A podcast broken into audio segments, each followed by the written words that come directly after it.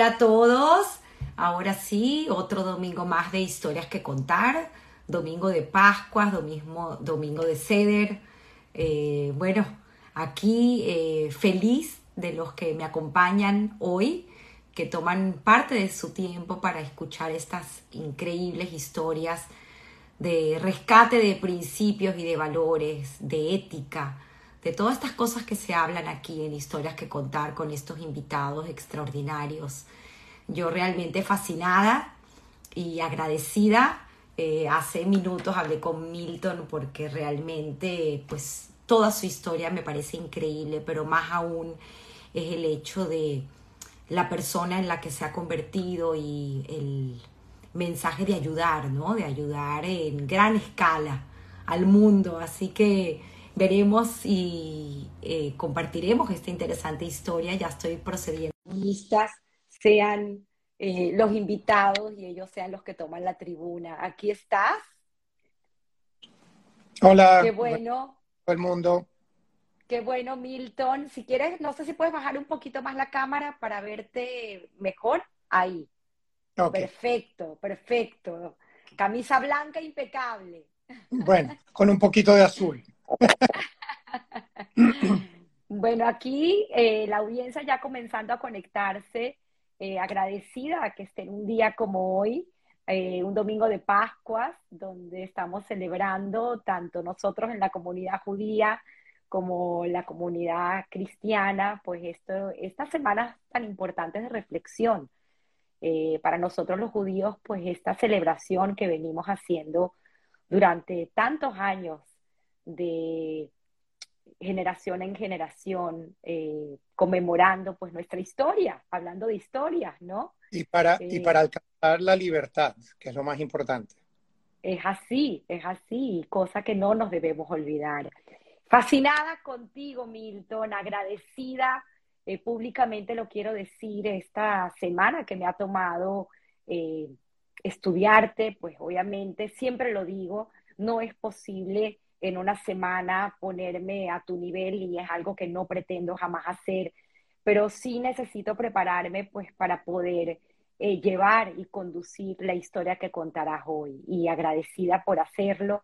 Y como siempre digo, eh, comenzar por, eh, por la historia de quienes te trajeron al mundo, la historia de tus padres y pues la historia de esos abuelos, porque a pesar de que tú dices que eres latino, eh, pues entendemos que por circunstancias naciste en Venezuela, pues llevamos a Venezuela en el corazón y agradecidos de tantas cosas que nos dio este país en libertad, pero pues también esa historia que traemos de nuestros padres y de nuestros abuelos que tantos sacrificios tuvieron que hacer para que nosotros estemos hoy donde estemos. Y creo que siempre es importante pues agradecer.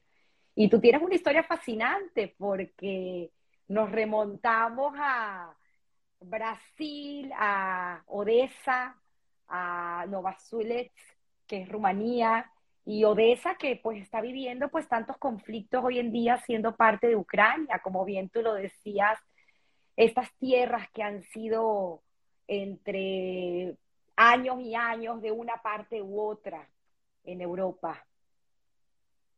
Sí, bueno. Toda eh, tuya la cámara. Eh, gracias por la invitación, Tamara. Ha sido también muy lindo conversar contigo en estos días, porque tienes una visión muy importante, muy interesante. Y, y bueno, eh, mis abuelos pasaron por muchas cosas. Eh, voy a contar un poquito la historia, pero lo importante es que culminó con mis padres conociéndose, bailando en una fiesta, y el baile es parte de nuestras vidas. Y de ahí comenzó quizás la alegría de nuestras familias. Enrique e Israel. Henrietta Israel. Entonces, mi papá, que nació en Rumania, eh, hijo de Susa y Mendel, eh, a los 10 años, el papá de él eh, no podía trabajar en Rumania y se fue a Trinidad porque tenía un amigo, como funcionaban las cosas siempre en esos días, todavía funcionan así, y consiguió trabajo en Trinidad, trabajó por unos años, se regresó a Rumania, otra vez no podía trabajar, se volvió a Trinidad y fue justo antes de que empezara la Segunda Guerra Mundial y por estar en Trinidad consiguió solicitar que su papá, su mujer y su hijo, su único hijo, mi papá, Israel, eh, vinieran a Trinidad. El papá de él dijo que estaba muy viejo y que no podía ir. Eh, mi papá y mi abuela, que en paz descanse, eh, van a Trinidad. El resto de la familia lamentablemente no sobrevive.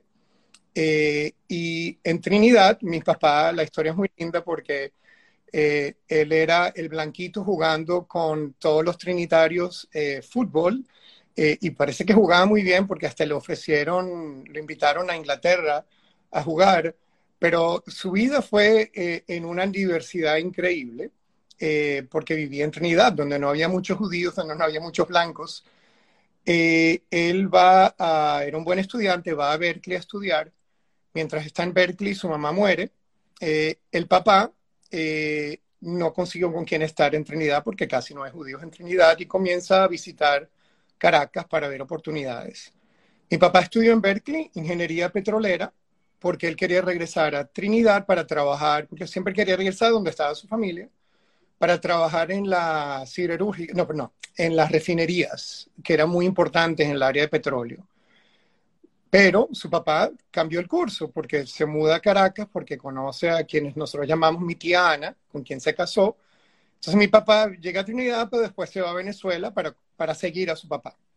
Y ahí es donde, como ingeniero petrolero, comienza a trabajar en las petroleras venezolanas, que eran americanas y, venezolanas, y se dio cuenta de que siendo, no siendo ni venezolano ni americano, no iba a conseguir subir en el escalafón dentro de la organización, y empezó a pensar también un poquito qué iba a hacer, pero voy a parar la historia hasta que llegue eh, a hablar un poquito de mi mamá para contar con, de eso. Mi mamá eh, es de padres muy exploradores.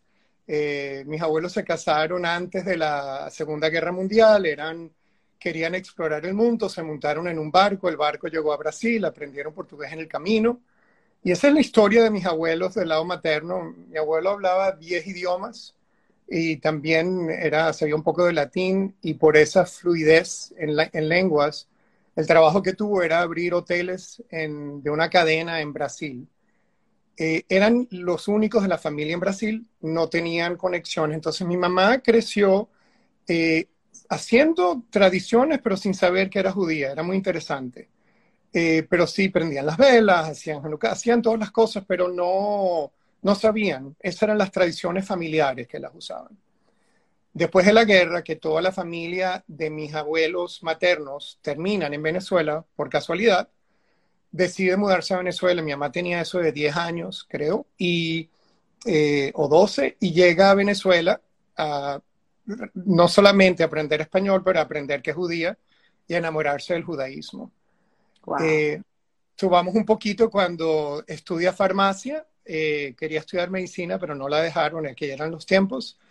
Eh, como estudiante de farmacia era, fue muy reconocida, ella participó del primer FDA, no me acuerdo cómo se llama, del Drug Administration de Venezuela como estudiante de farmacia, porque la reconocieron entonces tenía, tenía su, su inteligencia y su sabiduría.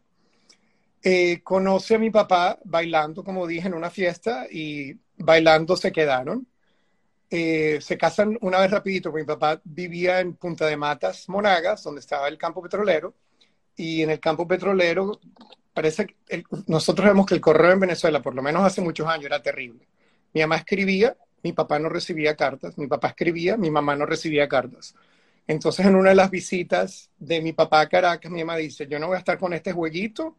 Y ese mismo, en ese mismo periodo que fue de la época de las Navidades, deciden casarse y se casan eh, rapidito, eh, pero se casaron bien casados. Eh, mi mamá se mudó con mi papá a Punta de Mata, Monagas. ¿Te imaginas dónde, cómo era? En un campo petrolero tenían recursos, pero al mismo tiempo cero judíos. Y cuando nace Sidney, el primogénito, que lo queremos muchísimo, mis, mis padres piensan un poco en la educación y qué va a pasar. Y quizás también como mi mamá había crecido en un mundo donde no sabía que era judía, no querían repetir la historia y se mudan a Caracas. Y, eso fue también el hecho de, you había también el hecho que mi papá se dio cuenta de que no podía crecer en la compañía petrolera, porque no era ni venezolano ni americano. Entonces decidirse a Caracas y, y, comienza un, eh, un trabajo de, encontrar una fábrica para poder después hacer textiles, pero siempre se quedó en su mente que quería ser ingeniero civil, que no lo fue, eh, y nosotros tres después nace Michelle y después nazco yo. Estamos programados a ser ingenieros civiles. Eh, pero como muchos de ustedes saben, dos ingenieros civiles fabulosos con Michelle y Sidney, se necesita otro. Si me pongo a pensar eh, en bachillerato, ¿qué quiero estudiar? Eh, digo, bueno, de repente soy arquitecto, pero por supuesto, y Lana Baker aparece en la familia, ¿quién va, quién va a competir con eso? Pero después viene Galit, no se preocupen, que trabaja muy bien como arquitecto. Qué bonito. Y bueno, yo digo, ¿para qué se necesita otro ingeniero, otro arquitecto? Mi papá me dijo algo muy importante, que es piensa no tanto lo que quieres estudiar, pero en 20 años más o menos, ¿qué vas a hacer día a día? ¿Qué quieres hacer? Y con eso, ve para atrás y, haz tu camino. Y dije que quería ser médico, que fue una sorpresa para todo el mundo. Lo que me vino a mí fue que realmente yo eh, tenía un don de ayudar a gente, me encantaba ayudar a gente. En el centro de estudiantes ayudé a mucha gente. Después, aún cuando estaba en medicina, eh, trabajaba en la comunidad eh, formando Madrijim, haciendo un montón de cosas y la idea era educación y creación. Te quiero interrumpir un poco porque te me estás adelantando un poquito más en la historia y quiero todavía indagar cómo fue ese, eh, esa infancia tuya con esta familia, pues obviamente que tienes, toda la historia de, de tu abuelo también, que tuviste oportunidad con los dos abuelos, más que con las abuelas, porque, bueno, pues tristemente eh, tu abuela materna termina, en, eh, fallece temprano y tu abuela, tu otra abuela también fallece temprano. Una de ellas está inclusive enterrada en Trinidad, que no llegaste a conocer. Y pues, eh, pero sí tuviste relación con tus abuelos y un poco acerca de este abuelo masón. Me parece tan, tan interesante porque al final todas estas situaciones pues nos llevan a formar nuestra personalidad. Y creo que tú también tuviste pues parte de tu abuelo. Me contaba por ahí tu hermano Sidney, que fue mi cómplice esta semana para averiguar de ti acerca de una historia fascinante de tu abuelo que lo visitaban en casa y era tan, tan meticuloso y los nietos tremendos, sobre todo tu hermano, que le cambiaba la posición de las medicinas y él se daba cuenta al momento. Entonces, pues todas esas historias que los fueron formando a ustedes. Bueno, te, puedo contar muchas historias de las cosas que Sidney me hizo, porque él era muy juguetón en esa manera, pero no te la voy a contar porque, para que no lloremos juntos. No, mentira, él siempre fue muy divertido. Te voy a decir algo muy interesante. Mis abuelos eran muy distintos y ese era un yin yang fenomenal. Porque, por un lado, Valdemar o Valoya, el papá de mi mamá, tenía un conocimiento de la cultura mundial increíble, 10 idiomas, fue gran masón venezolano, gran masón de Brasil, grado 33.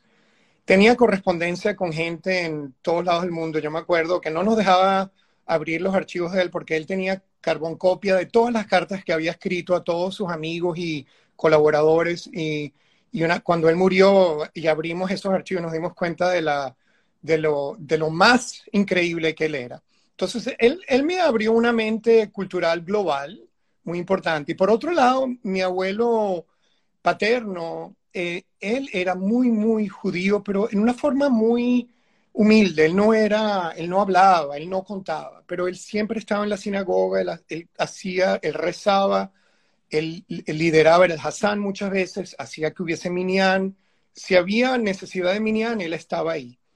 Y nos educó calladamente sobre el judaísmo, eh, no tanto de los religiosos como los valores. Y los dos abuelos, siempre con muchos valores que venían del judaísmo. Eh, y, es muy interesante porque los dos me dieron mucho en ese yin yang de conocer el mundo y conocer el judaísmo eh, simultáneamente. Y lo lindo era que mis padres estaban súper orgullosos de sus padres, que eso es muy positivo, porque entonces eh, tú tienes orgullo de ellos también y conoces un poco más de dónde vienen y quiénes son. mis abuelos... perdón, nos continúa, por favor. No, que mis abuelos eran increíbles en formas muy, muy distintas, que al mismo tiempo eso es bueno, ¿verdad? Porque si son igualitos, entonces es competencia y, y, no, y no funciona la cosa. Eh, mi tía Ana, que no era mi abuela, fue una abuelastra eh, o este, abuela, abuela maravillosa, que siempre se quejaba que no la visitábamos, que era Groise Balaguste, cocinaba súper bien, pero mm. nunca le daba la receta a nadie porque quería que comiéramos en su casa.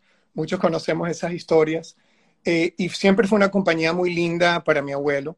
Y por otro lado, mi abuelita materna, yo realmente la conocí cuando ella ya estaba enfermita, tenía problemas neurológicos y la devoción de mi abuelo por mi abuela era increíble, que también eso me ayudó a pensar ser más quien soy hoy en día, el cuidar de alguien, el ver cómo ayudar lo más posible de una manera abnegada y preciosa. Que entonces, esos fueron los valores que entre mis padres también lo hubo, porque cuando mi abuelo paterno, eh, mis abuelos maternos mueren primero, mi abuelo materno, o sea, mis abuelos maternos mueren primero, mi tiana eh, muere y mi abuelito paterno queda solo y él se enferma. Eh, hay una historia interesante que no sé si quieres que la cuente, pero... Por favor. Eh, pero es un poco que, que la gente se puede tapar, que decir, no, no la cuenta, pero sí la voy a contar. Mi abuelito lo cuidamos en casa. Mi mamá, él tuvo varios strokes, tuvo, ¿cómo se dice? ¿Cómo se dice strokes en español? Se me olvidó.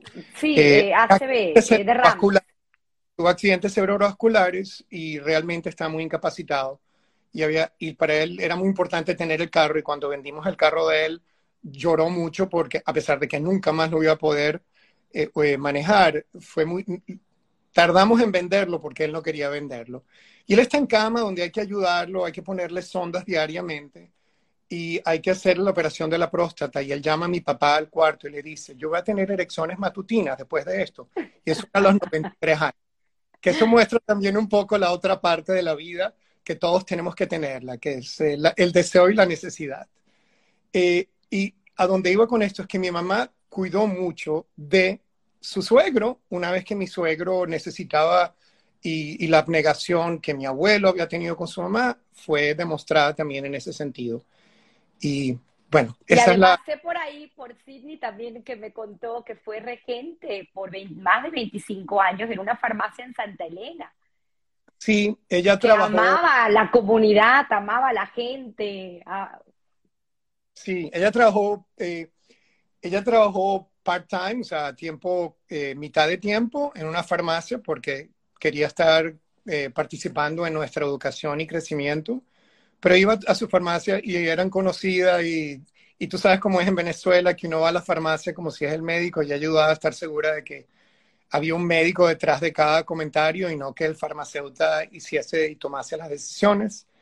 Eh, y por otro lado, una vez que nosotros estuvimos más en nuestras carreras, eh, que ya yo entré a medicina, mi mamá decide dedicarse al arte, que siempre había pintado un poco y ella ay, no me acuerdo cómo era el, mi tía, ya sí me va a matar, que no me acuerdo el nombre, el, uno de los profesores de ella era un, eh, eh, un pintor muy famoso venezolano. Entonces, después de que ella, que nosotros comenzamos nuestras carreras, ella va a estudiar arte, eh, donde la mayoría de los estudiantes, ay, no me acuerdo la escuela, qué memoria tan terrible, pero en una escuela muy famosa de Venezuela, donde van muchos jóvenes después de bachillerato, a estudiar arte. Mi mamá era la única no tan jovencita, pero se metió, disfrutó, pintó y regresó otra vez al mundo de la pintura y que lo hizo por muchos años después, que le, dio mucha alegría en su vida, eh, en los últimos años de su vida. Creo que inclusive uno de sus dibujos es su la casa en Monagas. Correcto. Correcto. Qué bonito, qué bonito, qué bonitas historias. Eh, además de que tu mamá también pues fue una experta y en la cocina, recetas maravillosas, que por ahí también hay otro cuento de la señora que tanto los cuidó en la casa por 40 años. Elga, si no me equivoco. La, eh, la, Nelda. Nelda. Nelda. a quien le dejó pues todas sus recetas de cocina, pero cuando tu mamá se fue, se notaba que la que dirigía la orquesta siempre fue ella. Bueno, tú sabes cómo es, uno dice qué hacer y el otro hace, pero mi mamá se metía en la cocina a chequear y a, arreglar si algo no funcionaba. Y, y, mis cuñadas pueden contar historias de lo que Nelda no hacía también, pero lo hacía. Pero, pero con mucha felicidad.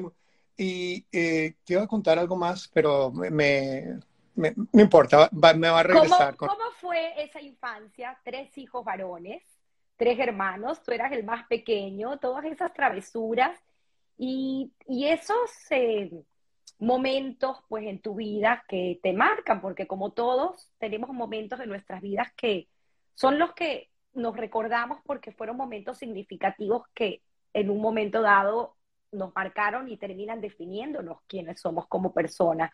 Entonces, un poco esa historia tuya con tus hermanos y ese que me pareció fascinante viaje que hicieron a Israel, tus padres y tú acompañando a uno de tus hermanos o a los dos a la gira del colegio.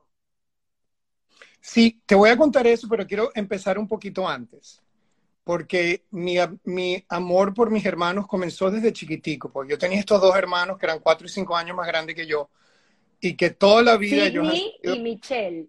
Sidney y Michelle, ellos toda la vida han sido, tú sabes, gente que yo admiraba y los continúo admirando enormemente. Entonces, cuando yo era chiquitico y ellos iban al colegio, el autobús los venía, el señor Alfonso los, los recogía en el autobús, yo me vestía, me, tenía mi lonchera e iba a, como si yo fuese al colegio, los acompañaba, que los, el autobús los cogiera y yo me regresaba a la casa triste, que ellos se fueron y, los, y cuando regresaban en la tarde yo los esperaba también para poder estar con ellos. Y eso hizo que entonces había mucho amor. Eh, también permitió que Sidney se pudiera burlar de mí, hacer cosas eh, de mí conmigo buenísimas, pero todos sabemos que a Sidney le encanta hacer eso. Y también que Michelle cuidara de mí en millones de cosas. Hay una historia también muy cómica, teníamos un perrito eh, que era más el perro de Sidney, que se lo regaló mi abuelo eh, en el bar mitzvah. Y, y el, el, perrito estaba con todos nosotros. Y un día eh, yo estoy medio discutiendo con, con Sidney y el perro viene y me ladra a mí. Y otro día yo estoy discutiendo y en ese momento digo, bueno, me pongo a discutir con Michelle y el perro me ladra a mí.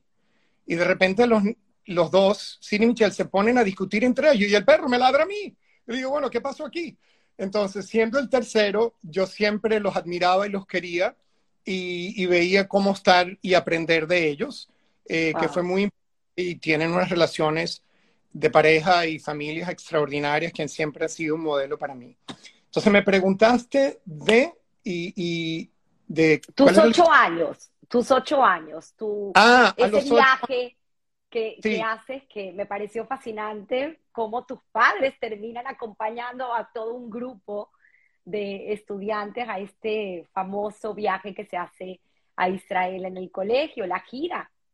Sí, o sea, mis padres, nosotros hemos planificado ir a Israel y parece que un problema en la gira del colegio que algunos de los profesores no podían ir y le pidieron a mis padres acompañar, entonces yo era como, tú sabes, eh, el chiquilín, el, el, chipincito que estaba con todos esos grandes. Y fue una, un viaje maravilloso por Europa y después, qué sé yo, varias semanas en Israel. Eh, si me acuerdo bien, también fue cuando hubo, cuando hubo la masacre en las Olimpiadas, porque estuvimos dos veces en Israel, no me acuerdo cuál fue exactamente, pero había una persona en ese viaje que eh, tenía un enorme e increíble conocimiento del judaísmo y del mundo y de la cultura. Y yo me acuerdo que me sentaba todos los días en el autobús justo detrás de él o al lado de él para escucharlo conversar, para escucharlo decir cosas. Y, fue transformador. Eh, yo creo que ahí fue cuando mi amor por un ser probablemente del mismo sexo comenzó, pero no lo sabía, tenía ocho años. Regreso a Venezuela y decido hacerme súper judío que por un lado era muy bonito conectando con esta persona y al mismo él no era religioso, pero sabía mucho del judaísmo. Y al mismo tiempo con mi abuelo Weinberg, eh, mi abuelo Weinberg, que era muy religioso. Yo era el religioso de la casa. Y a los ocho años ya hacía eh, todos los eh, somim, yo, todos los ayunos. O sea, yo empecé súper temprano. Probablemente era mi manera de no empezar a ver lo que estaba pasando con mi atracción, porque comienza más o menos en esa época, pero al mismo tiempo escogí un closet de mucha riqueza, porque había muchos valores que podía aprender y lo usé también para conectar a mi familia. Eh, yo hacíamos Shabbat y yo estuviese seguro de que hiciésemos Shabbat y más tarde en nuestra, una vez cuando, más más tarde, cuando mi, mi, abuelita muere, mi abuela materna muere, mi abuelo eh, materno está solito. Eh, como familia, nosotros, los siete nietos, entre los Holder y los Weinberg, eh, nos turnábamos en dormir con mi abuelo en su casa para que nunca durmiese solo. Y yo escogí viernes en la noche para entonces poder hacer Shabbat en mi casa un viernes y Shabbat en casa de los Holder el otro, los otros viernes y así se, asegurar que hubiese judaísmo en las ambas casas, que ellos también lo querían, pero yo era el forjador de esas situaciones. Eh, entonces... Qué interesante. Y, y, para mí el judaísmo, si, si por un bien fue un closet, también me permitió crecer mucho, ofrecer mucho, como quizás muchos de ustedes saben, estuve muy conectado en hebraica, hice el director del Departamento de Juventud, representé a la comunidad en el Congreso Sionista, eh, tuve una juventud súper divertida, bailamos en Meretz, hablamos de bailar, eh, bailar fue una parte muy importante de cómo eh, mantener mi alegría durante años de, muchos años de closet en, en la comunidad pero fue una riqueza enorme, conocí gente maravillosa, eh, de las que aprendí en hebraica, los shehim, y al mismo tiempo de gente en medicina, que amigos hasta hoy en día, que me inculcaron cosas increíbles. Eh, también me di cuenta cómo había antisemitismo sin haber antisemitismo, como la gente no estaba informada.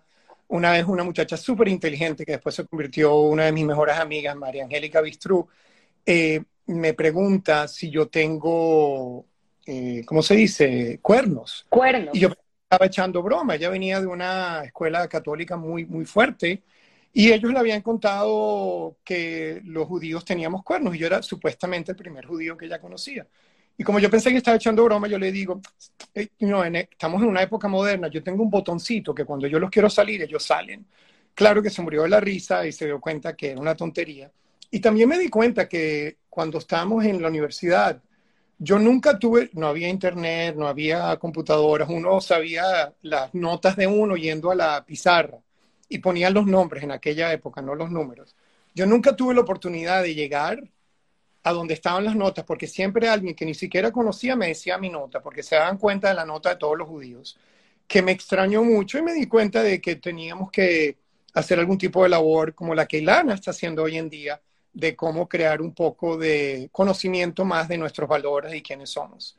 Eh, Qué pero aprendí de todo esto. De... Además que esas notas, vale la pena mencionar, siempre eran de las primeras en la lista, porque cabe mencionar que fuiste graduado de los mejores promedios en la Universidad Central de Venezuela como médico, vale Victorian, como lo llaman aquí en Estados Unidos, así que es fascinante, Milton. Y estos amigos que mencionabas también una de ellas fue mi cómplice esta semana para averiguar de ti, que es nuestra querida Perlita Sultán, que sé que nos está acompañando el día de hoy. Y este gran amigo que tiene, que me pareció muy eh, especial la manera como mencionas esta familia, donde tenemos la familia biológica y esta familia lógica, hablando de Daniel Steckman, eh, gente maravillosa que está en nuestro camino y que nos acompañan siempre, ¿no? A pesar de, las situaciones que vivimos. Eh, continuando con tu historia, pues obviamente llegó un momento en este caminar que decides eh, al terminar tu universidad hacer tu posgrado fuera. Y eso tiene varios motivos. Si quieres, cuéntanos por qué. Sí, eh, yo adoraba a mi familia, adoraba Venezuela, adoraba a mis compañeros de medicina por un lado había planificado tener, eh, eh, trabajar en Venezuela, pero eh, me empecé a dar cuenta que para ser feliz tenía que tener mi vida gay tranquila y, y feliz. y me di cuenta que en Venezuela, por lo menos en aquella época, ser venezolano, judío y gay no funcionaba. No quería destrozarle la vida a una mujer y a mis hijos de estar en un closet que sería hasta invisible porque la gente se da cuenta, y no podría tener lo que yo quería tener, que es lo que te educa el judaísmo, tener una familia y Beholder Vador y Prur etcétera, etcétera. Entonces, a pesar de mi amor por Venezuela, por mi familia y por todo lo que había construido, eh, una vez que termino medicina, decido que por un lado también es muy, muy normal hacer un posgrado en Estados Unidos, pero para mí no era un posgrado, para mí era migrar. Y como te comenté, fue fue muy duro en muchas maneras porque era saber que ibas a comenzar una vida con un objetivo que me dio mucho entusiasmo, que era ver, saber que iba a tener una vida feliz y que la iba a lograr, pero todavía dentro de un closet y con mucho temor de que todo lo que había creado en mi vida era como un pizarrón y que en ese momento todo se borraba porque tenía que empezar de nuevo, porque yo no sabía cómo iba a ser la reacción, porque había mucha homofobia en la comunidad, o sea, eso no era en mi mente nada más, era difícil. Eh, no sé cómo hoy en... Eh, además, Milton, eso fue un ya segundo intento, porque tuviste un primer intento en la mitad de la carrera, que también vale la pena mencionar, porque es ahí donde creo, si mi memoria no me falla, que tuviste oportunidad de visitar la tumba de tu abuela en Trinidad con tu padre. Y es cuando ves a tu padre llorar. Sí, no, eh, eh, te acuerdas, pero estás juntando dos cositas. Eh, yo lo, en la mitad de la carrera de medicina, en, en, profundizar mi closet, por ser muy sionista, decido mudarme a Israel sin saber lo que estoy haciendo. O sea, yo era muy sionista, quería eh, yo creo que ese era el meterme en el closet y cerrar la llave y lo que yo pensaba. Y, iba a transferirme a la Escuela de Medicina de la Universidad de Tel Aviv. Había un programa donde vinieron de Tel Aviv, vinieron de la universidad y ofrecieron. Eh, en el momento en que yo estoy saliendo, es la segunda vez que yo veo llorar fuerte a mi papá. La primera fue cuando fuimos una vez a Trinidad de visita, que visitamos la tumba de mi abuelita. Eh, que no la conocía, vi llorar a mi papá dramáticamente y para mí fue una sorpresa porque nunca lloraba de esa manera. La tercera fue cuando mi mamá se enfermó muy duro. Eh, y cuando yo estoy saliendo a Israel, mi papá llorando me dice, Milton, no comprendo. Yo seguía a mi papá, yo me fui a Trinidad, yo estaba en Trinidad, te estudié para trabajar en Trinidad. Mi papá se mudó a Caracas, yo lo seguía a Caracas, iba a buscar un mundo nuevo. Tú estás haciendo lo opuesto, tú te estás yendo de la familia que te adora y te quiere. Mm. Yo no lo entendía, para mí era ser más allá, más judío, más fuerte, que podría ser también muy lindo, no tiene nada que ver. Eh, había muchos amigos míos que habían hecho y yo admiraba también eso. Después entendí un poco más cuando yo hice Alía y Yerida en dos meses porque cerraron la oportunidad y tuve que regresar a Venezuela y mis amigos de medicina me ayudaron increíblemente a poder pasar los exámenes porque para no perder el año tuve que tomar exámenes sin haber participado, que fue muy cómico. Y Perla, Dani, muchos, you know, todo, Alejandra, puedo mencionar 15 de ellos porque se dividieron en grupos para ayudarme y eso muestra el amor que teníamos y el cariño entre nosotros. Y, y esa fue la primera vez eh, que yo intenté salir. Pero eso me hizo, re, re, tú sabes, como revisar qué es lo que está pasando en mi vida, qué era lo que quería hacer. Y me di cuenta que era un closet muy grande. Y empecé a explorar eh, ser eh, gay en Venezuela, me di cuenta que tenía que estar, tenía que ir a los cines en Chacao, en, perdón, en, en, el oeste de la ciudad en vez de ir al este para que nadie me viera. Y aún en el oeste de la ciudad me encontraba a alguien que me saludaba y digo, oye, se van a enterar. Entonces me di cuenta que iba a tener una vida terrible y es cuando yo decido prepararme para irme eh, a Estados Unidos. Me voy todavía, muy poca gente lo sabía, eh, eh, es muy difícil a veces salir del closet sin tener sin ser independiente, a pesar de que yo nunca pensé que mi familia me iba a rechazar, uno nunca lo sabe. Entonces muchos adolescentes eh, que salen del closet tempranamente a veces terminan siendo homeless, están en la calle porque la familia los vota, no los rechaza o no los deja participar. Yo sin duda pensaba que mi familia nunca hubiese hecho eso, pero eh, también quería hacerlo de una manera donde yo tuviese control de la situación y donde toda la comunidad no esté trabajando el tema, sino que yo lo tengo. O sea, a mí me gusta hacer las cosas en persona. Entonces me vengo a Estados Unidos, inmediatamente eh, mi felicidad comienza. Mi amigo Danny Stegman me sigue seis meses después, entonces él se convierte en un apoyo muy grande eh, y, su mejor, y su mujer eh, Patti, que la conocimos eh, eh, al principio, en aquellos días, que es parte de mi familia lógica, y Sandra Gilván, otra de mi familia lógica, te puedo contar muchos más. Pero a medida que me voy abriendo, empiezo a ver la brecha que puede haber conmigo y mi familia, porque no están enterados de quién soy yo. Y hablaba semanalmente con la familia entera y muchos días con ellos y decidí que tenía que, que yo no podía tener un futuro feliz si, no si mi familia no participaba. Entonces, los primeros que decidí contar fue a mis hermanos. Eh, por casualidad fue Michelle y Ronnie primero, y eso le molestó mucho a Sidney, que me encantó que le molestó, porque entonces significa que, que lo quería saber. Eh, se lo conté a Michelle y a Ronnie, fueron amorosos y, increíbles. Se los conté a Ilana y Sidney, y fueron, me acuerdo, estábamos en Puerto Azul, en el faro, tratando de hablar, y había una gente hablando con nosotros que no nos dejaba en paz, y nos fuimos a caminar para tener espacio donde conversar y también un apoyo increíble. Y después fue, eh, con mi mamá no tuve que salir del closet porque ella lo sabía, pero no lo quería hablar, le costaba mucho a pesar de que era artista y que tenía amigos gays.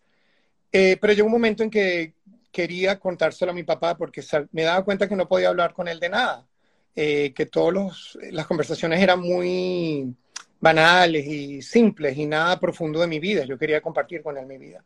Lo invito para un día del, del padre a que venga para darle ese regalo eh, le cociné comida trinitaria, desayuno con curry, que le encantaba, y decido decirle, y yo me espero que él me va a decir algo difícil.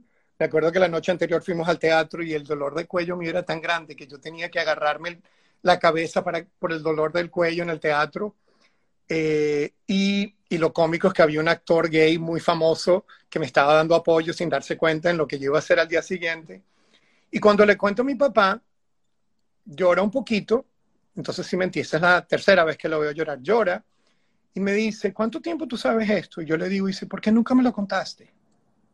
Primera pregunta. Segunda pregunta, ¿tienes novio? Quiero conocerlo. Le digo, papi, ¿quién eres? Y me di cuenta que era mi cabeza. O sea, sin duda que yo no podía decir que... Pero al mismo tiempo, yo no digo que la gente lo debe hacer así, porque a veces no funciona de esa manera. Entonces, mi familia ha sido eh, increíble, mis sobrinos han sido increíbles y me dieron el estímulo de que yo quería tener hijos y que, y que podía y que quería, que al principio no era algo que acontecía. Yo sé que mis cuñadas tienen una historia que Rob eh, es el nuero preferido, que cuando él vino a la familia, ellas se convirtieron en número 25 y 26, eh, porque 1, 2, 3, 4, 5, Rob y mi mamá se llevaban increíble.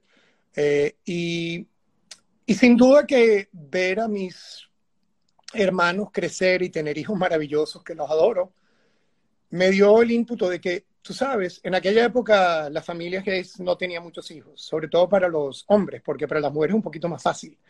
Eh, y decidimos, eh, después de estar juntos ya ¿Cómo, uno... ¿Cómo conoces a Rob? Porque creo que eso también ah, es muy interesante.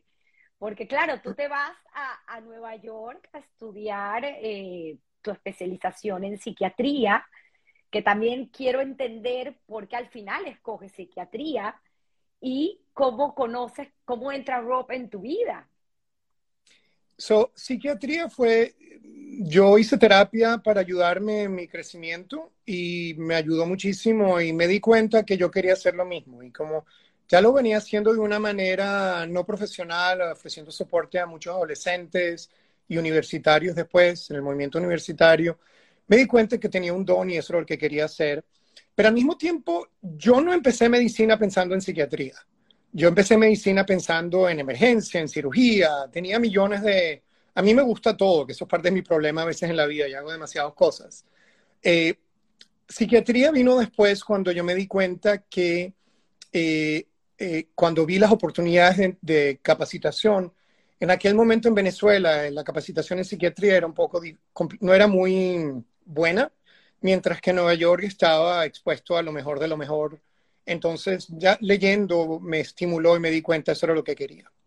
Rob y yo nos conocemos, por casualidad entramos los dos eh, al mismo, en el mismo año en psiquiatría, en diferentes lugares, los dos en Nueva York, no nos conocemos, los dos hacemos trabajo comunitario, era la época donde el SIDA comenzaba y los dos no nos conocíamos, pero en la misma organización, Gay Mental Crisis, estábamos dando apoyo a, personas infectadas. Yo creé el primer grupo de parejas que incluía parejas heterosexuales y homosexuales en el grupo, que nadie lo había hecho porque tenían temor de lo que iba a pasar. Y fue extraordinario como las parejas se daban apoyo, los heterosexuales decían, ¿Y por qué ustedes quieren estar en pareja para tener los mismos problemas que nosotros tenemos? Lo decían echando broma. Pero la, eh, las parejas gays sintieron un apoyo y también teníamos, teníamos una pareja donde era un, eh, un trans con un hombre, eh, aprendí increíblemente de ellos y los ayudé en su, en su, en su curso con respecto al VIH y donde no habían antirretrovirales. Y, entonces, los dos trabajamos en ese mismo lugar y hay un fellowship donde elegían 15 personas de todas las residencias del país para ir a un, para competir y entrar en y ser, ir a varias conferencias. Y casualmente los dos ganamos, ese, eso por nuestras diferentes residencias. Y yo llego a, la historia rapidita, llego a Los Ángeles un domingo en la mañana en el, y el hotel está en Downtown LA, en aquella época Downtown LA muerto los domingos, no había dónde ir y si para ir tenía que gastar 50 dólares en taxi y yo no tenía, yo era un residente, yo ganaba pennies. Y eh, me siento en el lobby, yo veo este chico lindo entrar lleno de vida y digo, ah, ojalá que esté en la conferencia. Y esa noche era el, el cóctel de recepción para las 15 personas que habíamos ganado y era en el penthouse de este hotel, tú sabes, Los Ángeles a las 5 de la tarde. Yo me he visto elegantemente eh, con un pantalón bonito y una camisa italiana bella y yo digo, bueno, vamos a llegar 10 minutos tarde para no ser el primero. Y el ascensor se abre en el lugar de la fiesta y yo veo a todo el mundo en chaqueta y corbata y, y, y, yo digo, ay, yo soy el único vestido así, pero veo a este rubio que me encantó y justo lo digo, mira, está ahí y él me ve y yo lo veo y él me ve y yo lo veo y yo digo, si me voy va a pensar que no estoy interesado en él y si me acerco me va a tener que calar que soy el único que está apropiadamente vestido para Los Ángeles. y así comenzó. Eh, nos conocimos, eh, nos fuimos a San Diego y 18 años después nos casamos cuando era la primera oportunidad de poder casarse en Canadá primero, porque en Estados Unidos no se permitía, porque era cuando ya tomamos la decisión de tener hijos, eh, que no queríamos tener hijos fuera del matrimonio para no tener más pecados en el libro nuestro, nuestras vidas y estar casados antes de tener hijos. Eh, claro que eso es medio gracioso tratar de serlo. la torta de nuestro matrimonio, donde trajimos eh, las 50, tuvimos 50 um, personas y todos fueron Best Men in Best Woman, porque queríamos que todos participaran de esa manera. Y, la torta era de chocolate amargo, porque teníamos tantos pecados que teníamos que tener eh, de chocolate amargo y no podía ser blanca. Entonces, Rob y yo los dos somos psiquiatras. Él trabaja haciendo, hizo investigación en sustancias adictivas por un tiempo, pero ahorita se dedica más a consulta privada y hace también lo que se llama Intensive Short Term Dynamic Psychotherapy. Es muy famoso en ese trabajo, que es trabajo psicoterapéutico dinámico breve. Y yo comencé eh, a trabajar primero en VIH y psiquiatría, donde me di me di cuenta de, las dificultades de obtener eh, acceso a salud mental en poblaciones con muchas dificultades, tanto con VIH como minorías, minorías sexuales, minorías étnicas. Y fui el director de un programa de VIH y salud mental. Y ahí fue que comenzó mi carrera de que tenía que ayudar y es donde soy hoy en día. En paralelo eh, a, Antes de, llegar a, indagar más en tu carrera, que es fascinante, ese proyecto que tienes en conjunto con Rob, porque te preguntaba fuera de cámara si hacía algún trabajo y el, la contestación me pareció fascinante, porque al final lo que comparten, pues, son esos dos niños maravillosos. Eh, tienes dos, uno de 14, uno de 12. Leandro que lo llaman Leo, que viene de Lea, eh, eh, que tiene que ver con mi abuelita. Y el, la persona que más estimuló para, o sea, que me dio el punto de partida para nosotros tener hijos fue yo visité Sudáfrica en uno de mis trabajos y conocí una pareja gay donde una era africano blanco, uno era eh, surafricano de origen indio y ellos adoptaron un niñito eh, africano negro y esa diversidad me dio, y, y, uno de ellos fue el que me dio el, el empuje. Entonces, en la final, él, él, se llamaba Dinesh. Yo no podía llamar un hijo Dinesh, entonces la D es de Dinesh y Rob es de Rob.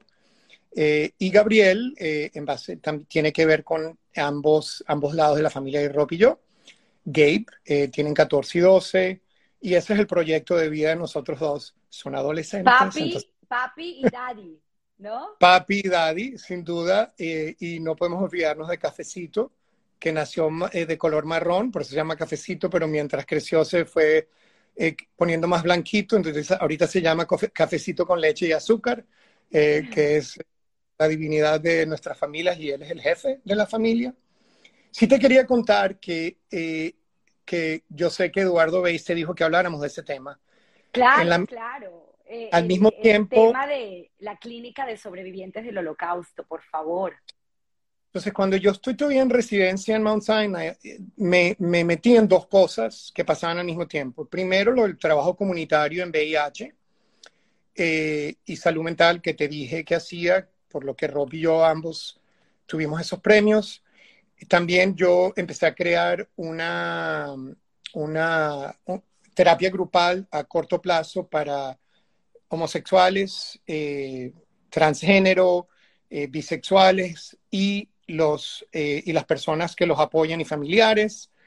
Y por otro lado, también trabajé en un proyecto muy, muy importante que era una clínica para ofrecer apoyo a los sobrevivientes del holocausto y a sus hijos. Esto era como 50 años después del holocausto y lo que empezamos a ver es que muchas personas que estuvieron en el holocausto, número uno, cuando fueron después del holocausto y le fueron a contar a psiquiatrías, a los psiquiatras, a los psicólogos, lo que pasó, ellos se dieron cuenta que el, mundo de la psicología y la psiquiatría no podía ayudarlos, porque eh, el psiquiatra y el psicólogo no podía, sufrían mucho durante las sesiones tratando de entender que no podían ayudar, se ponían a llorar y entonces fue muy complicado y a veces tratamientos fueron también muy inapropiados precisamente por eso, porque la gente no podía soportarlo.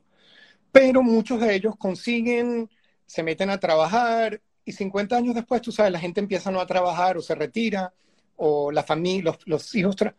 Y en ese momento hay como una marea de retorno de todos los síntomas de trauma, de alucinaciones, de muchas cosas muy difíciles. Y nosotros creamos una clínica para ayudarlos y poder ayudar también a los hijos, porque ya habíamos demostrado una, ya se había demostrado, no yo, otra persona, Rachel Yehuda, que es muy famosa en este trabajo, y yo trabajé con ella, que, por ejemplo, en Israel, eh, en la Tzabá, muchos están expuestos a violencia, ¿verdad? Y a cuestiones de, con dificultad. Y encontraron que los hijos sobrevivientes del holocausto tienen más tendencia a tener depresión, ansiedad y trauma en su vida, en PTSD, pero transgeneracional, o sea, que reaccionan a un trauma actual y, tiene que ver, o sea, lo que era diferente entre los dos grupos era que eh, eran hijos de sobrevivientes del holocausto. Entonces, decidimos abrir una clínica para ayudar. Esa clínica funcionó por varios años, yo fue parte de, yo la dirigí en la parte clínica por dos años, eh, hasta que salí, eh, empecé a trabajar al mismo tiempo, mi trabajo en VIH era muy duro porque era una época donde se moría la gente mucho, entonces eh, tenía que tener un poco, eh, un poco de, alegría en mi vida, porque trabajar con, durante unas horas en el holocausto por otras horas ayudando a gente con VIH y, mucho, mucho dolor eh, y mucha muerte. Entonces decidí que, y mi carrera entonces funcionó más en el área de VIH en ese momento. Que por cierto fuiste a Brasil y tuviste un trabajo muy importante en Brasil, aprovechando que no aprendiste el portugués porque tu mamá te lo enseñó, cosa que you regret, pero finalmente terminaste hablando portugués. Mi mamá no quiere que sepan que ella no fue la que me enseñó portugués. Hay que dejarle que sienta la otra a pesar de que no era realidad. la vieja petimeja. Eh, sí, bueno, yo eh, cuando empecé mi carrera eh, de investigación en Colombia, trabajé con otra familia lógica, Francine Cornos y Karen McKinnon, gente que había hecho trabajo de prevención de VIH con pacientes psiquiátricos, que nadie piensa en ellos como seres humanos que tienen sexo, sino que tienen sexo porque están enfermos y ellas hacen una labor muy linda. Y habían hecho intervenciones para ayudar tanto a los profesionales como a los pacientes a lidiar con la prevención del VIH. Yo fui a una visita a Río de Janeiro a un amigo que también, otro hermano lógico, Pablo Matos, eh, lo conozco y doy una charla del trabajo en, que nosotros hacíamos en Estados Unidos, donde íbamos a entrenar a muchísima gente en todos lados, en VIH, aparte salud, eh, con respecto a salud mental y en salud mental con respecto a VIH. y nace la oportunidad de poder aplicar al Instituto Nacional de Salud Mental por un grant para trabajar en la ciudad de Río Janeiro y, y adaptar lo que se había creado en Estados Unidos a Brasil.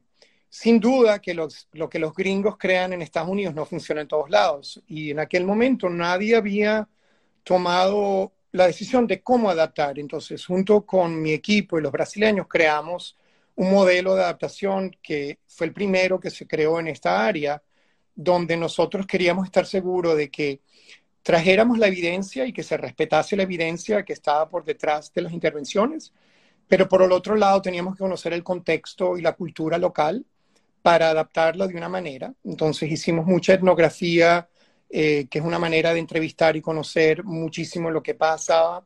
Por el otro lado, eh, informamos a la gente de la, eh, de, de la evidencia, creamos un grupo donde la gente tenía que usar ambos lados, el contexto y la evidencia para definir qué usar.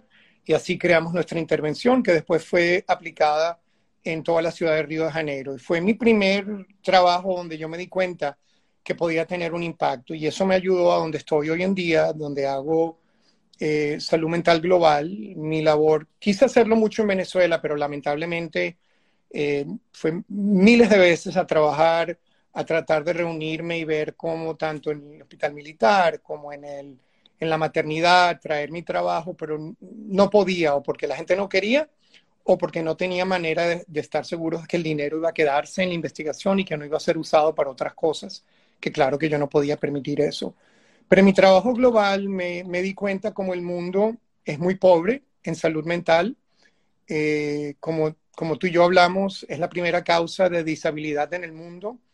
En el mundo entero, el 25% de la población tiene un problema de salud mental y no hay eh, dinero para ofrecer tratamiento. Es paralelo al número de personas que hay en, en el África subsahariana en VIH y los recursos económicos para ayudar al VIH en esa área son extraordinarios, mientras que el 25% del mundo sufre, tanto en países ricos como en países pobres.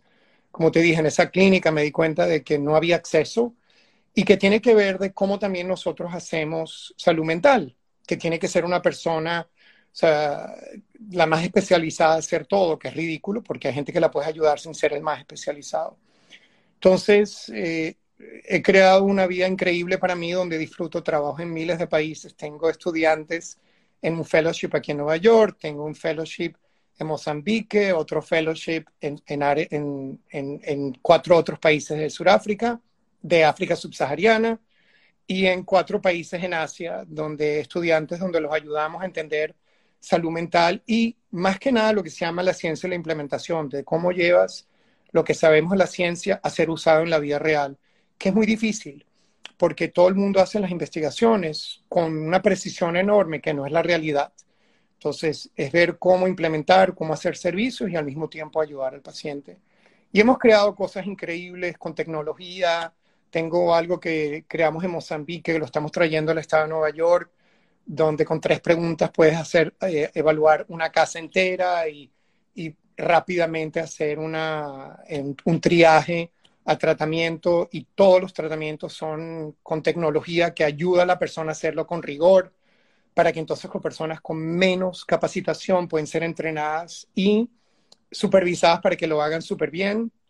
Y eso puede ayudar, por ejemplo, si cada una de esas personas de la comunidad, si trabaja dos días a la semana, pueden ver 800 a 900 personas por año, y si trabajan cuatro días, pueden ver 3.500 personas por año que eso modificaría enormemente cómo proveer salud mental, eh, pero es algo que no lo permitimos porque tiene que ser el psiquiatra o el psicólogo aquí el trabajador social que tiene que hacer esa labor con la mentira, porque hay miles de estudios que demuestran que lay people, que se llama personas sin educación, si, si los entrenas bien si los supervisas bien de una manera eh, y, nosotros agregamos el rigor de, la, de, las aplica aplicaciones para ayudarlos, entonces, estamos trabajando en muchos países y tengo un, trabajo en, Mozambique, en la, que es un país, como tú sabes, 30 millones de habitantes y solo 20 psiquiatras. Eso es lo que quería que, que, dijeras, porque me parece que para que nuestra audiencia entienda la, la trascendencia de estos programas, y no solamente en Mozambique, como bien lo dices, a nivel mundial, donde en Mozambique tenemos este número, no sé si tienes ese número en Estados Unidos, que creo que obviamente es mayor, pero 30 millones de habitantes, 20 psiquiatras. Sí, eh, se piensa que deben haber 43 mil, 43 eh, profesionales de salud mental por cada 100 mil personas. Y en Estados Unidos no hay como 39. En, en Mozambique es 0.0052. Eh, y, hay miles de países en, los países que se llama Low and Middle Income Country o eh, que en desarrollo que tienen una falta bárbara de profesionales de salud mental. Y mi trabajo está en ayudar a estudiantes que son ya de posgrado o médicos para que me ayuden a ver cómo en diferentes lugares podemos expander entonces, por ejemplo, en Mozambique el 70% de la población no tiene acceso a salud mental y nosotros estamos trabajando en una de las provincias donde estamos capacitando 700 personas para poder proveer salud mental en la comunidad, en la clínica y en el puesto de salud mental. Y entonces el acceso es enorme. Eh, y como te dije, utilizamos tecnología, que eso ha sido una, fue una decisión increíble que tomamos de poner el dinero en eso. Eh, es costoso y eh, traducirlo lo hacemos en español, inglés y portugués, por supuesto, eh, porque Mozambique es un país de habla portuguesa. Y, y, lo más lindo para mí es que he aprendido también en cada cultura y contexto, aprendo tanto y hablando de, de los valores. Una vez en Mozambique yo quería conocer a los médicos tradicionales, porque todas las familias, aún las más educadas, tienen un médico tradicional que los acompaña toda la vida. Es como el rabino de ellos en toda la vida, donde hay mucha moral y muchos valores que son. Y me fueron a presentar, este, este señor no hablaba portugués, él hablaba eh, eh, una mezcla de lenguas locales. Y lo que fue muy cómico es que en un momento mis estudiantes le dicen algo un poco inadecuado con respecto a psiquiatría, y yo veo que lo dicen en portugués y lo traducen. Y ¿Por qué le están preguntando de esa manera? Él no habla psiquiatría, él habla sangana, él habla eh, medicina tradicional. Y él se dio cuenta que yo lo defendí y me empezó a hablar y conversando y en algún momento, no sé cómo, el Dios de él y el Dios mío, yo entendía lo que y él entendía lo que yo decía sin que nadie tradujera. Y yo no me di cuenta.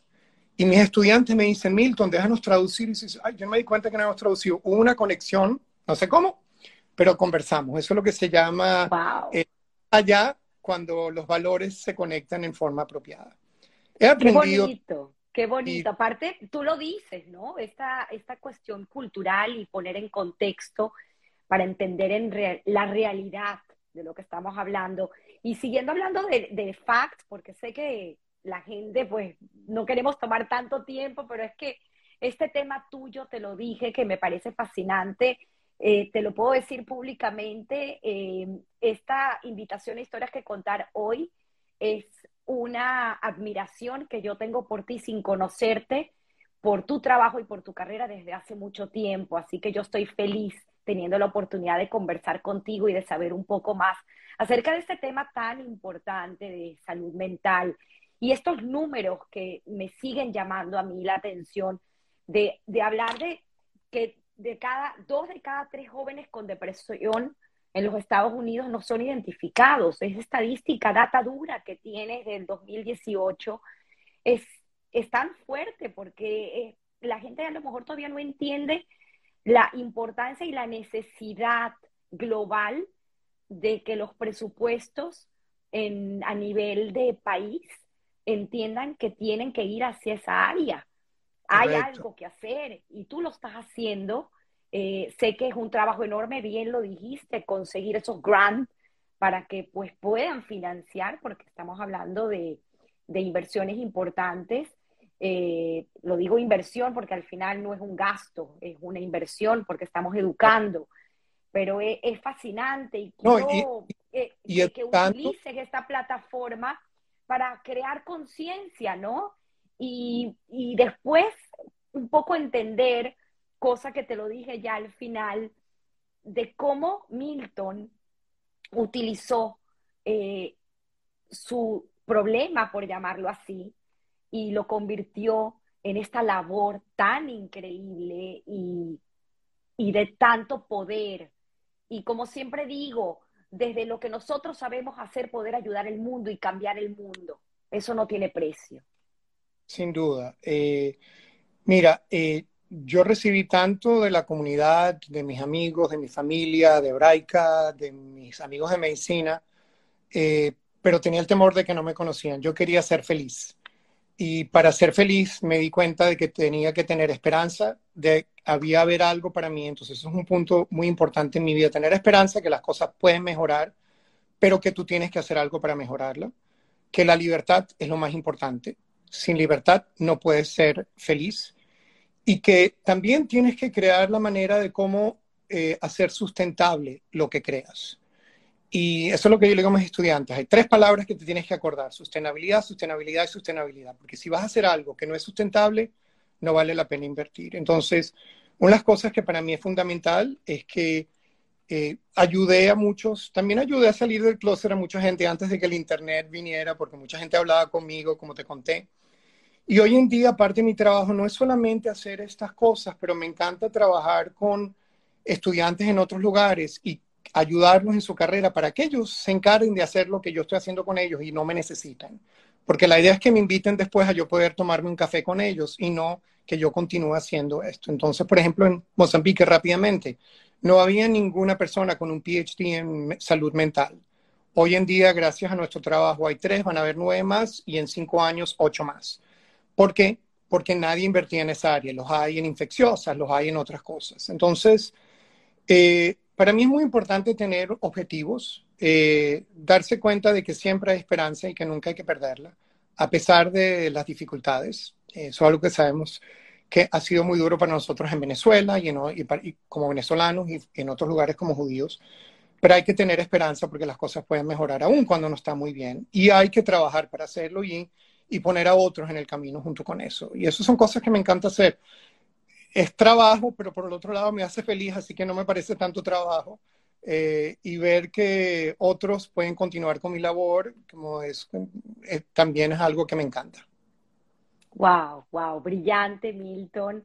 Creo que cada vez necesitamos más de gente como tú, que, que nos ponga en contexto, utilizando tus palabras de la situación en la que vivimos y pues hacer algo al respecto y no quedarnos de brazos cruzados. Creo que la responsabilidad recae en cada quien. Eh, sé que tu historia de vida pues te ayudó a, hacer lo que tú haces hoy en día y la congruencia creo que también es parte importante de los valores y los principios, ¿no? Hacer con conciencia y, congruentemente lo que, lo que uno predica, ¿no? Y, de, y demostrarlo. Es bellísima tu historia y quisiera eh, terminar el programa con esta pregunta que siempre hago de Guy Ross, eh, a quien admiro y siempre digo y repito, eh, tiene un podcast que se llama How I Built This, donde le pregunta a sus invitados acerca de su percepción del trabajo y la suerte. Y quisiera saber en tu vida qué representa para ti o si lo quieres ponderar la suerte o el trabajo? Hmm, interesante. Primero, como veo los nombres de mucha gente que quiero y no los he mencionado, que podrían tardar 45 minutos mencionando a las personas que están aquí o que no están aquí, y si no te mencioné, perdóname, pero fuiste importante en mi vida, porque cada persona contribuye. Yo creo que es una combinación. Eh, claro, hay que tener suerte de que estás, de que naces en una familia y en una comunidad eh, que de alguna manera o te permite o que después te ayuda. Es, y o, ¿verdad? Permitir sería junto con ayudar muy bueno, pero después ayudar sin haber permitido también. Entonces, tiene que ver eh, dónde, te, dónde creces, dónde te inculcas, dónde aprendes, pero también dónde haces. Como tú dijiste, eh, eso, que uno no puede hacer nada hacer nada es una acción, es la acción de no tomar acción y que es una decisión. Entonces, es importante siempre tomar acciones eh, y no pasivas, sino tratar de hacerlas y ver que eh, todos los seres humanos tienen algo para ofrecer y para ayudar, aunque estén del otro lado de nuestros pensamientos, en lo que nosotros creemos. Y hay que trabajar para aprender y cómo usar lo que aprendemos, porque no es nada más la información, porque a veces hay actitudes que uno tiene que no le permiten.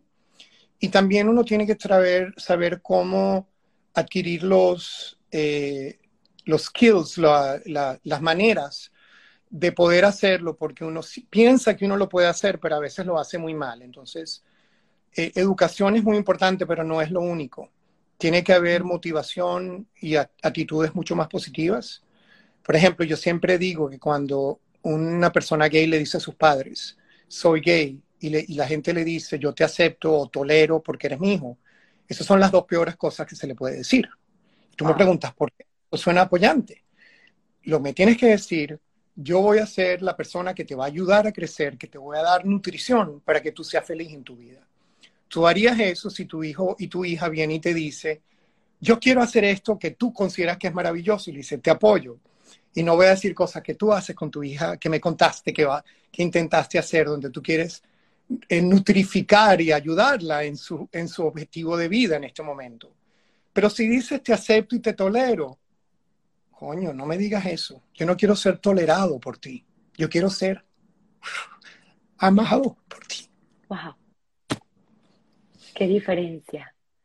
Y, y ahí me das pie para decir algo de la correlación que existe entre el que dice algo y pide ayuda y el que está del otro lado, porque al final es un trabajo compartido. Creo que es importante también el hecho de que las personas que se encuentran, no necesariamente en la necesidad de salir del closet, creo que esto aplica para muchas cosas. Muchas. Eh, la necesidad de que se sienten diferentes o que se sienten que no están haciendo lo que quieren y no son aceptados, esa correlación que existe entre también la persona, tener esa responsabilidad de asumir eh, lo que quiere hacer, ¿no? Y, eso pues representa esa diferencia de respuesta. Sí. ¡Wow! Dijiste algo sumamente importante, que es quizás como una manera de cerrar, como tú dices. Cuando alguien te pide ayuda de cualquier cosa, eh, uno tiene que o sea, en, psiquiatría, en psicología, nosotros siempre decimos, primero piensa en la otra persona, porque si tú estás pensando primero en tus reacciones, estás pensando en ti, en la otra persona. Entonces, lo primero que uno no tiene, tiene que hacer es no dar opinión, no decir lo que uno piensa, no juzgar, sino escuchar, ver dónde está la persona, entender mejor dónde está la persona. Y eso es la mejor ayuda que uno puede dar. En el momento en que uno mete la opinión de uno, uno está pensando en uno, no pensando en él o ella. Entonces, para ayudar, uno tiene que ponerse en los pies de la persona, no en el de uno, para poder estar donde la persona está y entender muy bien. Y a veces lo que la persona necesita es que lo escuchen sin juicio. Y estamos hablando de cualquier cosa. Eh, es mucho más importante escuchar. Y lo que tienes que pensar de ti después, piénsalo después. O busca ayuda para que alguien te ayude a ver lo que estás pensando, que quizás no es lo mejor que deberías estar pensando. Wow. Aplausos de pie para ti. Eh, quiero leerte porque la gente ha estado eh, escribiendo y no quiero dejar que, lamentablemente, Instagram, cuando acaba el live, esto es algo que ellos deben corregir. Eh, estos mensajes maravillosos se pierden. Y la única manera de que permanezcan es que los pueda leer. Así que me voy a permitir tomarme unos minutos para leer cantidad de mensajes que tienes aquí eh, voy, a, voy a comenzar, a ver, a ver, es que si me dejan, Perlita Sultán, que ha estado aquí, dice maravillosa, muchísimas gracias Tamara y Milton. Gracias Perlita por tu complicidad. Que por cierto no contamos esa pequeña anécdota que Perlita se acuerda muy bien de esos cauchos en la universidad. Pero yo no me acuerdo. Estudiaban juntos. Yo, no me acuerdo porque esas cosas se borran de mi mente. No sé si debe ser una manera que yo lidio con las cosas que no hago que son buenas, ¿verdad, Perlita? Pero bueno, maravillosa anécdota. Muchísimas gracias. Dice por aquí More Brussels Sprouts. No sé quién es. Cuando lo tengan acrónimos, por favor pongan el nombre porque si no voy a leer el acrónimo de la cuenta. Dice bravo a los dos. Karen eh, Rostoker, Karen, gracias. Dice, toda la vida deseándote, eh, destacándote en todo lo que haces, eres espectacular. Muchísimas gracias. Creo que Margot eh, fue gran amiga y, de tu madre, ¿correcto? Y Margot siempre nos escucha, así que estoy segura que nos está escuchando en este momento. Un abrazo a Margot Un abrazo. Y también la mamá Sofer, la mamá Elena Sofer también fue muy amiga de mi mamá y eran tres, eh, tres compinches. Tres bosqueteras, como decimos en el programa. Dice Rivka Furman, Milton, te quiero, te admiro y me encantó. Dice por aquí Dora Katz, cuántos recuerdos desde la época de Meretz y admiración por tu vida y tu carrera. Un gran abrazo para ti y felicitaciones por tus invitados. Gracias, Dora. Dice Nora Eskenazi, maravillosa entrevista. Gracias, Tamara. Gracias, Milton. Brillante y con una calidad humana hermosa. Eh, Cola Cabot Milton, Sara JRK. Dice, por aquí sigo leyendo, Julio César Castillo, espectacular, te felicito. Eti Kaiser, conocí a tus abuelos maternos y tu mamá, pues vivían en San Bernardino y era compañera y gran amiga de Yassi. Yassi, tu tía, ¿correcto? Yassi, Yassi es la hermana de mi mamá. que no acordábamos el nombre. Gracias. No, no, gracias. recordaba el nombre, claro que sí. Ella es mi tía preferida, mi única tía, pero es mi tía. la tía preferida, me encanta. Dice Yohebet, Milton, eres espectacular, te felicito. Eh, sigo leyendo por aquí, Claudia Starosta, increíble todo lo logrado y sus importantes aportes. Felicitaciones y éxito en todos tus proyectos. Eh, Isaac Ben Abraham, quien estuvo de invitado hace dos domingos eh, hablando de esta eh, fabulosa historia de los apellidos de Sfarat desde España. Milton, gracias y sigue con esa labor. Dice Brian Finchel, tú creo que es Brian. Te felicito, Tamara, por tu trabajo. Muchísimas gracias, gran invitado. Eh, Briel Finchel, tú creo. Ah, no, sigue siendo Brian, orgulloso de ti. No sé mm. si es Brian o, o Busi, no sé cuál de todos. Gracias a los dos. Finchel, tú. Igual a todos los Finchel, tú. Orgullosos de ti. Felicitaciones por tus logros. Lina Weisberg, Milton, proud, proud, proud. Gracias, Lina. Cuento historias, eh, Susana eh, dice, premiar la intuición y las emociones frente al pensamiento, dejarse ayudar, pedir ayuda, profesionales calificados y empatices con el, empáticos con el sufrimiento. Gracias, Milton, por tu sensibilidad y dedicación. Susana Wanich. Gracias, Susana. Dice Sandra Bell, amazing, Milton. Gracias por compartir tanto. Gracias. Dice Sarita eh, Derschnur, me copio de Rebe y por muchos años más. Alguna, algo que habrá dicho Rebe más arriba, voy a, voy a leer. Fast Track Kid Caracas, eh, no sé quién es, eh, ahorita me recuerda el nombre. Gracias, querido Milton, por tanto, te quiero mucho. Jackie, aquí está diciendo, claro, gracias. Gracias. Rebeca Sultán, era, era Rebeca quien se refería. Ha sido un privilegio contar. Rebeca Rebeca Lucarten. Rebeca Lucarten, ha sido un privilegio contar con tu amistad en la vida. Qué bonito, qué bonito. Jackie Benaín dice de Fast Track Kids. Shanti Siman, mi hija. Qué bonito, gracias porque todos tenemos una historia que contar. Así es, Shanti, te me adelantaste, así terminamos. Voy a seguir leyendo porque aquí hay impresionante la cantidad de mensajes, Milton. Clara Milgram, eh, Tamara, gracias a ti podemos conocer más y tener la oportunidad de conocer tantas historias maravillosas. Gracias, Clarita. Helen Benazayak, hola mi querido amigo, qué belleza y qué orgullo verte.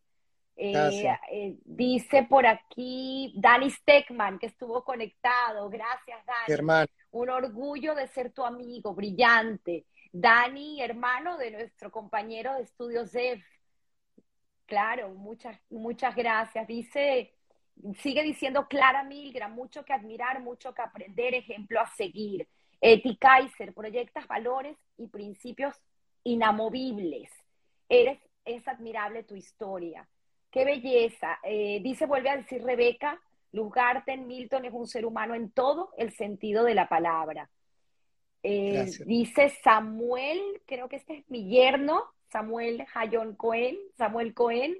Una pregunta al doctor. A ver, vamos a contestar esta pregunta. ¿Usted considera que la frecuencia de casos trans en la adolescencia se puede deber a una epidemia psiquiátrica? Eh, esa es una pregunta que tiene muchísimas cosas para responder yo creo que en tres segundos no le voy a dar.